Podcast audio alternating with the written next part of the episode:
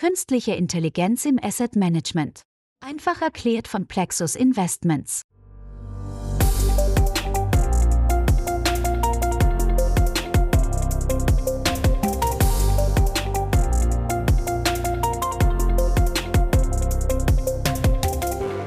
Hallo, sehr geehrte Hörerinnen und Hörer. Sie sind in der 20. Folge der Podcast-Serie künstliche Intelligenz im Asset Management einfach erklärt.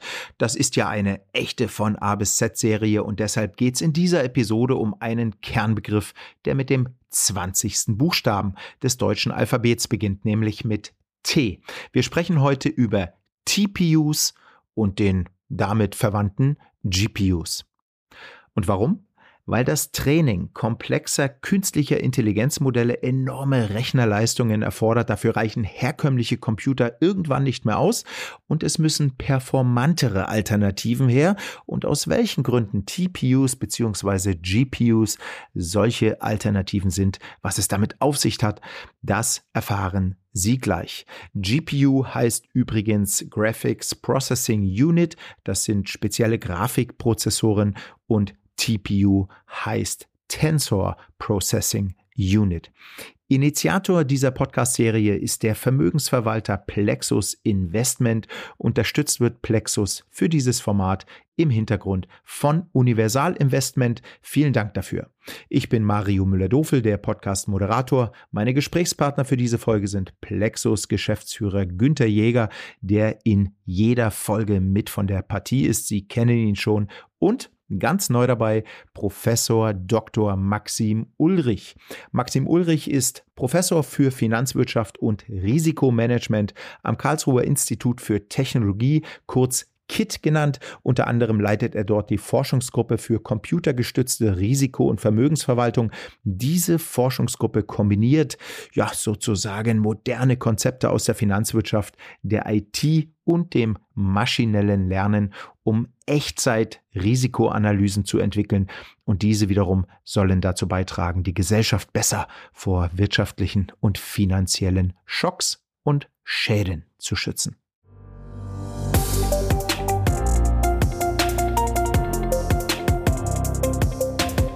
Lieber Herr Professor Ulrich in Karlsruhe, lieber Günther Jäger in Liechtenstein, herzlich willkommen. Herzlich willkommen, Herr Müller-Doffe. Ich freue mich sehr über die Einladung und dass ich dabei sein darf.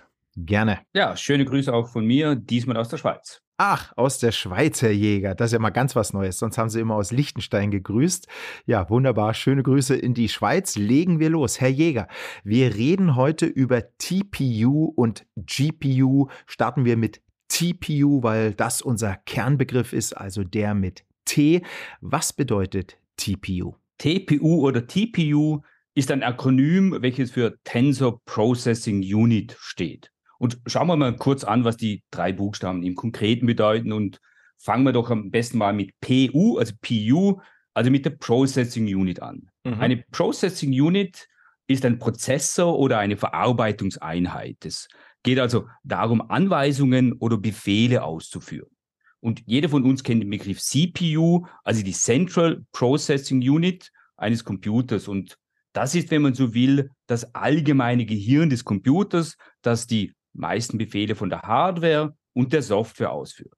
Eine TPU ist nun ein spezialisierter Prozessor, der gezielt für die Beschleunigung von Berechnungen im Zusammenhang mit Machine Learning und insbesondere mit Deep Learning oder für Deep Learning entwickelt wurde. Ein Tensor ist vereinfacht ausgedrückt eine mehrdimensionale Datenstruktur, die eben in vielen Anwendungen von Machine Learning verwendet wird. Und eine TPU ist eben genau auf diese Verarbeitung von Tensoren optimiert. Ja, Sie haben gerade von Tensor gesprochen, Herr Jäger. Das erinnert mich an unsere Folge P, in der wir über die Programmiersprache Python gesprochen hatten. Sie hatten damals TensorFlow als eine ja, zentrale Softwarebibliothek für Python erwähnt. Hat das etwas mit dem T in TPU zu tun? Ja, die Namensähnlichkeit ist in der Tat kein Zufall, sondern spiegelt die enge Beziehung zwischen diesen beiden Technologien wider. Und beide stammen ja von Google. Und Google hat die TPUs speziell dafür entwickelt, um TensorFlow-Operationen zu beschleunigen. Mhm. Sie sind aber nicht ausschließlich für den Einsatz auf TensorFlow beschränkt. Und TPUs wurden zum Beispiel auch bei den AlphaGo-Wettkämpfen im Jahr 2016 zum Einsatz gebracht. Und bei denen hat ja künstliche Intelligenz gegen einen der weltbesten Go-Spieler, Lee Sedol, gespielt. Und für diejenigen, die die Folge P noch nicht gehört haben oder den Begriff TensorFlow nicht kennen, nur ganz kurz. Dabei handelt es sich um eine von Google entwickelte Open Source Bibliothek mhm, mhm. für maschinelles Lernen. Interessant ist noch, dass man TPUs nicht kaufen kann. Google hat sich also dazu entschieden, das nicht direkt auf den Markt zu bringen, sondern man kann es nur über die Google Cloud Plattform mieten. Aha, Herr Jäger, äh, jetzt muss ich einmal nachfragen, weil Sie haben äh, gerade, ich glaube, ein Spiel, ich kenne mich da nicht so aus, ein Spiel genannt, AlphaGo. Ist das richtig? Können Sie es noch ganz kurz erklären, äh, falls es auch andere Hörerinnen und Hörer hier gibt, die damit jetzt noch nichts zu tun hatten? Man versucht ja immer künstliche Intelligenz in Spielen einzusetzen und interessant mhm. war es mhm. damals, dass, dass es eben einer künstlichen Intelligenz gelungen ist, einer der weltbesten Go-Spieler im AlphaGo-Spiel zu schlagen. Aha, also AlphaGo, so heißt dieses Spiel. Genau. ja, okay. Also Go, Go heißt dieses Spiel und ja. AlphaGo heißt der, der Algorithmus. Aha, jetzt habe auch ich es verstanden. Ganz vielen Dank. Herr Professor Ulrich, lassen Sie uns nun etwas genauer mit Ihnen auf das Akronym GPU eingehen. Was bedeutet das? Also GPU ist aus dem Englischen. Ja, und wenn man sich die einzelnen Buchstaben mhm. anschaut, dann steht das für Graphics Processing Unit. Und wenn ich mhm. dies jetzt mal ins Deutsche übersetzen würde, so würde ich das verbildlichen, indem ich sage, die GPU sorgt dafür, dass Sie und die Nutzer einfach gestochen scharfe Bilder auf Ihrem Laptop, auf einer Spielkonsole oder auf dem Smartphone sehen. Aha. Mhm. Und in der Tat, die GPUs wurden auch ursprünglich zum Erstellen von Bildern und Videos entwickelt. Und das hat damit zu tun, dass damit ein Computer Bilder und Videos erzeugen kann, sind viele parallele mathematische Operationen erforderlich. Und jetzt heute hingegen eignen sich die GPUs dadurch ideal für die parallele Datenverarbeitung bei Deep Learning, also bei KI, künstlicher Intelligenzanwendungen. Und wenn wir eine KI oder einen schlauen Algorithmus an die beobachteten Daten anpassen. Das bedeutet, wir trainieren den Algorithmus. So müssen wir Millionen oder Milliarden viele mathematische Operationen und idealerweise parallel durchführen. Und daher sind diese GPUs als Arbeitsprozessor für KI-Algorithmen einfach sehr attraktiv. Aha, interessant. Herr Ulrich, haben Sie vielleicht noch zwei, drei Beispiele für Deep Learning in diesem Zusammenhang? Also was können GPUs, die Deep Learning fähig sind? Ja, das ist eine sehr gute Frage. Ähm, das Bild, was ich Ihnen mitgebe, ist, denken Sie vereinfacht, die GPU ist wie eine Bratpfanne. Ja? Und die Frage ist dann wirklich, was kann ein hochtalentierter Koch damit anfangen? Mhm. Beispiel. Wenn Sie oder Ihr Kind ein modernes Computerspiel spielen, dann läuft das auf einer GPU. Sie wollen einfach schöne, schnelle Bilder haben. Wenn Sie oder Ihr Kollege mit ChatGPT agieren, dann ist dies möglich, weil die zugrunde liegende KI oder der schlaue Algorithmus von ChatGPT auf GPUs angepasst, also trainiert wurde. Und zu allerletzt, wenn Sie das nächste Mal ein Bild auf Ihrem iPhone ausschneiden, dann denken Sie an meine Worte, dass Sie jetzt eine GPU damit beauftragt haben. Also GPUs sind überall heutzutage in der ja, Technologie. Ja. Ja, sehr interessant und äh, damit kann ich auch was anfangen, muss ich sagen. Und ich glaube, ich denke auch dran. Ich bin gespannt. Also gut, äh, ich bin sensibilisiert. Ähm, Herr Ulrich, Sie leiten unter anderem am Karlsruher Institut für Technologie die Forschungsgruppe Artificial Intelligence for Financial Markets. Welche Rolle spielen GPUs dort für Sie? Genau. Ich fange erst mal mit der Universität an. Meine, Gerne. Meine Universität, also das KIT, hat ja schon KI im Namen. Ja, das ist mhm. natürlich kleiner Spaß. Aber jetzt mal mhm. äh, Spaß beiseite. Also das KIT selbst ist ja eine sogenannte technische Universität mit Elite-Status. Das heißt, Themen wie Technik, künstliche Intelligenz und schlaue Algorithmen, das ist in unserer DNA. Ich kann Ihnen da ein direktes Beispiel geben. An meinem Lehrstuhl haben wir ein eigenes High-Performance-Cluster mit zahlreichen CPUs und GPUs. Und sowas hat nicht jeder Lehrstuhl am KIT und schon gar nicht in Deutschland. Und meine Wirtschaftsingenieursstudenten sind oft verwundert, dass wir nicht auf unseren Laptops rechnen, sondern auf einem High-Performance-Cluster. Entweder am Lehrstuhl oder sogar noch ein viel größeres, was vom Land Baden-Württemberg äh, bereitgestellt wird. Ich gebe aber auch zu, dass die meisten Algorithmen meiner Forschung auf verteilten CPUs laufen. Mhm. Und hier erkläre ich warum. Weil wir verwenden noch mehrheitlich paralleles High-Performance Computing in, C++, eine hochperformante Programmiersprache. Und woran liegt das? Das liegt einfach daran, dass klassische Financial Engineering Algorithmen keine Deep Learning Algorithmen sind und daher nicht ohne weiteres von einer GPU profitieren. Jetzt möchte ich aber noch zur Rettung meiner Ehre sagen, dass mein allerneuestes Projekt, aber eben, Sie sehen schon sofort, mit einem Studenten aus der Informatik, das mhm. läuft zu 100 Prozent auf GPUs. Mhm. Aber auch da muss ich wieder zugeben, dass nicht jeder Student und auch nicht jeder Forscher weiß, wie man effizient auf GPUs programmiert.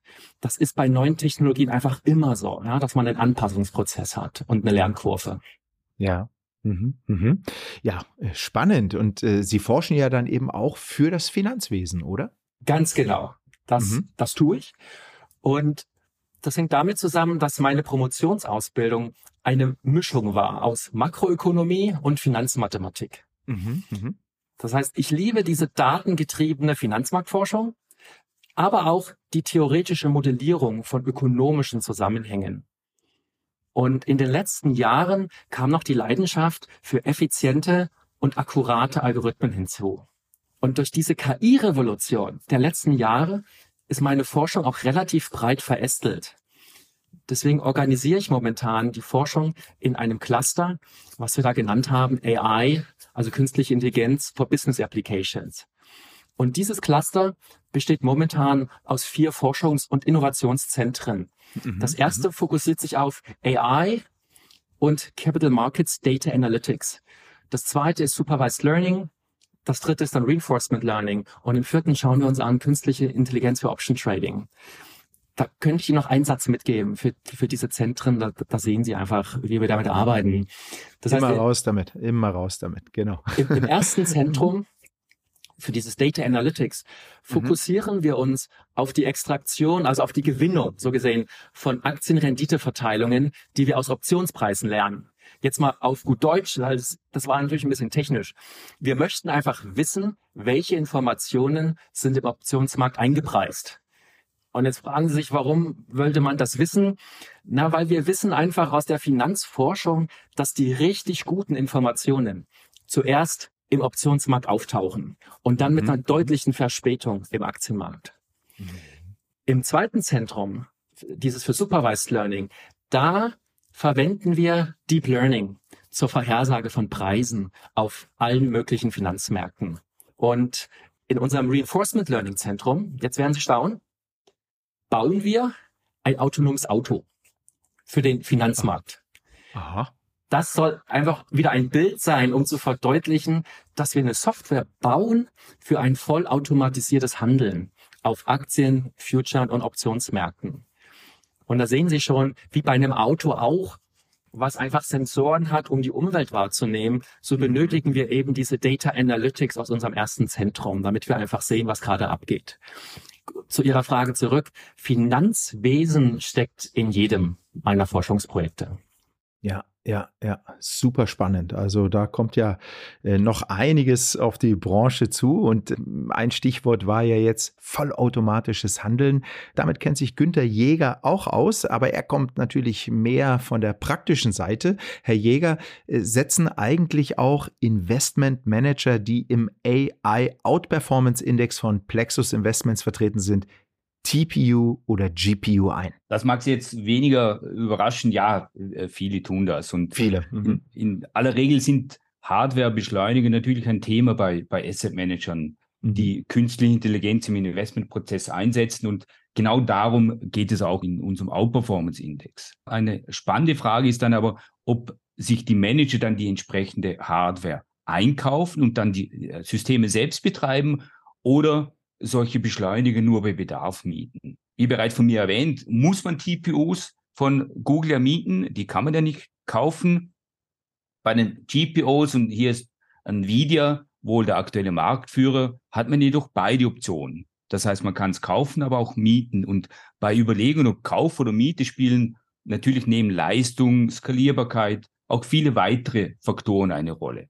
Cyber Security zum Beispiel. Mhm, mh, Oder mh. wenn es darum geht, die Abhängigkeit von einem einzelnen Cloud-Anbieter zu vermeiden. Und nicht zuletzt spielen natürlich auch die Kosten eine große Rolle und die sind nicht zu unterschätzen. Im Vorfeld zu dieser Podcast-Folge habe ich mich mit Dr. Christopher Kraus unterhalten. Das ist einer der zwei Gründer von Atellium.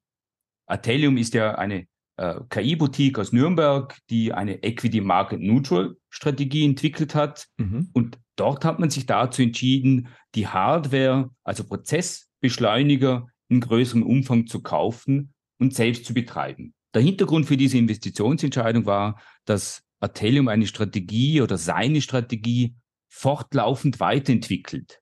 Und gerade die Weiterentwicklung erfordert signifikante Rechenleistung. Und dort ist die Hardware praktisch rund um die Uhr an sieben Tagen die Woche ausgelastet. Mhm. Ein anderes Beispiel ist Neo Ivy aus New York. Dort kommen sowohl TPUs als auch GPUs zum Einsatz und beide werden gemietet. Die Begründung dort ist relativ einfach. Dort wird so argumentiert, dass speziell die Entwicklung von Präzessoren extrem schnell ist. Und man will dort einfach vermeiden, dass man Hardware kauft, die in kürzester Zeit schon wieder veraltet ist. Grundsätzlich würde ich sagen, kann man wahrscheinlich eher argumentieren, dass die Mehrheit der Manager in unserem Index die Hardware-Prozessbeschleuniger eher mieten als kaufen. Ja, und brauchen denn die Manager, die TPU nutzen, brauchen die alle die gleiche Rechnerleistung oder gibt es da Unterschiede? Nee, das kann man so nicht sagen, denn der Bedarf an Rechnerleistung unterscheidet sich natürlich deutlich und meines Erachtens gibt es dafür wohl zwei wesentliche Gründe. Zum einen muss man unterscheiden, um welche Handelsfrequenz zum Beispiel es sich bei der Strategie handelt. Also geht mhm. es darum, täglich zu traden, äh, minütlich, stündlich, je nachdem. Es geht darum, wie groß ist denn der Umfang der verwendeten Daten, welche Arten von Daten werden verwendet. Und natürlich spielt auch die Komplexität der eingesetzten Algorithmen eine Rolle. Und es gibt durchaus Strategien, die mit einer, wenn Sie so wollen, normalen Prozessorleistung und gegebenenfalls einer handelsüblichen Grafikkarte auskommen. Mhm, mh. Und zum anderen ist es auch wichtig zu unterscheiden, in welcher Phase sich der Manager befindet. Es geht mehr darum, das Modell erst zu entwickeln, geht es darum, das Modell ständig weiterzuentwickeln. Beides sind ja Phasen, die eher hohe Rechnerleistung benötigen. Oder geht es um den anschließenden produktiven Einsatz? Und da ist vergleichsweise weniger Rechenleistung gefordert. Das heißt, es kann also durchaus sein, dass nach einer anfänglichen intensiven Entwicklungsarbeit sich der Leistungsbedarf über die Zeit reduziert, beziehungsweise ein erhöhter Leistungsbedarf sich nur auf eine zeitlich begrenzte Phase beschränkt. Ja, dann habe ich aber richtig verstanden, dass nicht alle Investmentmanager, die im AI Outperformance Index von Plexus Investments vertreten sind, auf TPUs und GPUs setzen, oder? Also man kann auch ohne das auskommen. Das ist richtig und das hat mhm. natürlich mhm. auch mit den Kosten äh, solche Beschleuniger mm, zu tun. Und mm. man muss sich schon richtig gut überlegen, ob man TPUs oder GPUs einsetzt und ob man dann im Falle von GPUs diese kauft, selbst betreibt oder mietet. Denn letztlich nur eine effiziente Nutzung und auch eine hohe Auslastung rechtfertigt letztlich die hohen Kosten von Hardwarebeschleunigern, egal ob Kauf oder Miete. Und man darf nicht vergessen, auch diese Kosten sind in der Vergangenheit oft sogar ja noch gestiegen und nicht gesunken. Und man kann auch argumentieren, das hat äh, Professor Ulrich ja auch schon erwähnt, nicht alle Machine Learning-Algorithmen und Softwarelösungen sind für den Einsatz von GPUs und TPUs optimiert.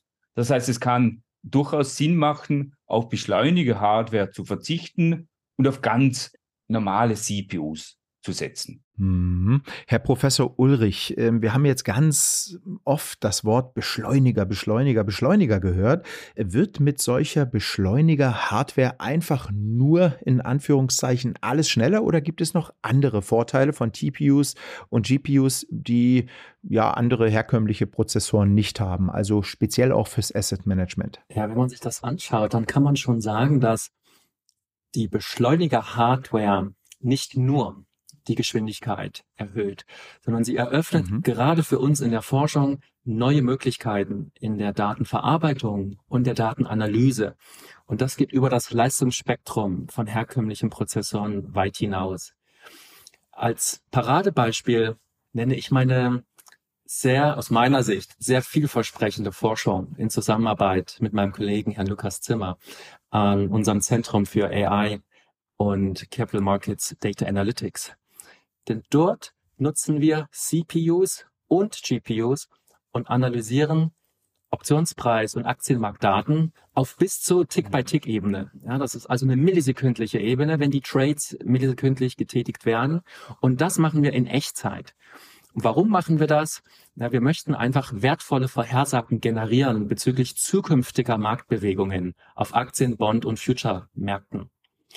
Und dank dieser Technologie können zukünftig Asset- und Risk Manager Handels- und Risikoentscheidungen auf Grundlage von bis zu Millisekunden genauen Informationen treffen. Und das sehen Sie einfach schon. Das läuft natürlich autonom mit strikten Zielvorgaben und Beschränkungen und höchstwahrscheinlich natürlich auf mehreren GPUs, weil auf einer so hohen Frequenz kommt es einfach auf jede Millisekunde an. Ich denke aber, dass diese Forschung, in die wir hier investieren, sie hat das Potenzial, die Art und Weise, wie Finanzpraktiker Märkte verstehen und navigieren, zukünftig einfach grundlegend zu verändern. Und Herr Jäger hat es angesprochen, ohne GPUs könnten wir in diesem, ich nenne das mal Ultra-Hochfrequenzbereich, einfach nicht schnell genug analysieren und damit auch nicht schnell genug agieren. Ja, Sie haben jetzt schon einiges gesagt, äh, was hier in der Zukunft äh, so los sein könnte mit Blick auf TPUs und GPUs. Gibt es vielleicht noch etwas, äh, was Sie jetzt noch nicht gesagt haben? Was erwartet uns vielleicht noch in den nächsten fünf Jahren, zehn Jahren, 15 Jahren? Also was uns erwartet, ist, dass wir noch mehr Rechenleistung und noch mehr Energieeffizienz in neuer Beschleuniger-Hardware sehen werden in der Zukunft. Mhm. Wir werden auch sehen, dass die GPUs immer relevanter werden.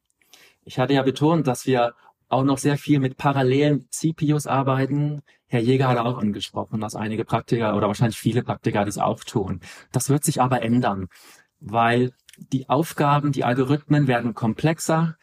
Das Programmieren auf GPUs wird einfach einfacher und damit erweitert der Einsatz von GPUs einfach die Grenzen von dem, was machbar ist. Und das wollen wir natürlich alle ausnutzen.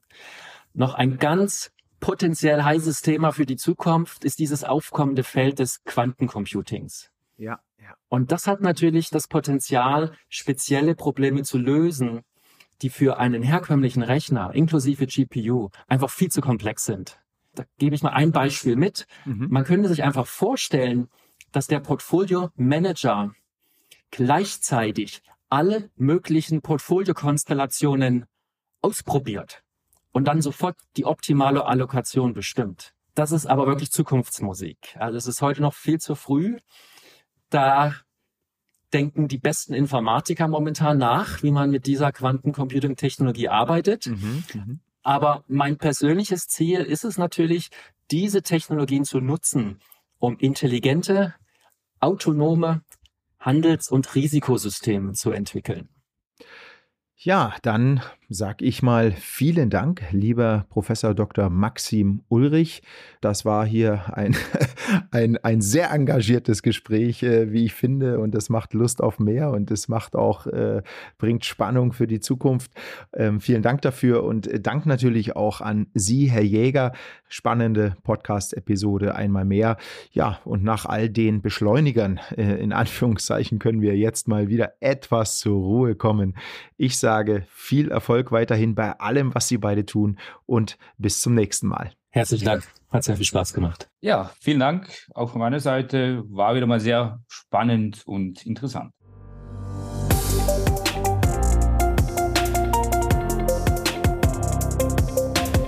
So, das war's für Folge T beziehungsweise für Folge 20 des Plexus Investments Podcasts. Künstliche Intelligenz im Asset Management einfach erklärt. Liebe Hörerinnen und Hörer, vielen Dank, dass Sie wieder zugehört haben und Dank auch nochmals an Universal Investment für die Unterstützung im Hintergrund. Hören Sie die Podcast-Episoden einfach über eine Podcast-App oder auf www.plexusinvestments.com, dort unter dem Menüpunkt Journal und unter dem Untermenüpunkt KI Podcast sind alle Folgen ordentlich aufgelistet. In der nächsten Folge, das ist dann natürlich die Folge 21, geht es um einen Kernbegriff, der mit U beginnt. Denn das U kommt im deutschen Alphabet nach dem T. Also nächste Folge mit U. Lassen Sie sich überraschen, um welchen Kernbegriff es geht. Bis dahin und herzliche Grüße, Ihr Mario Müller-Dofel.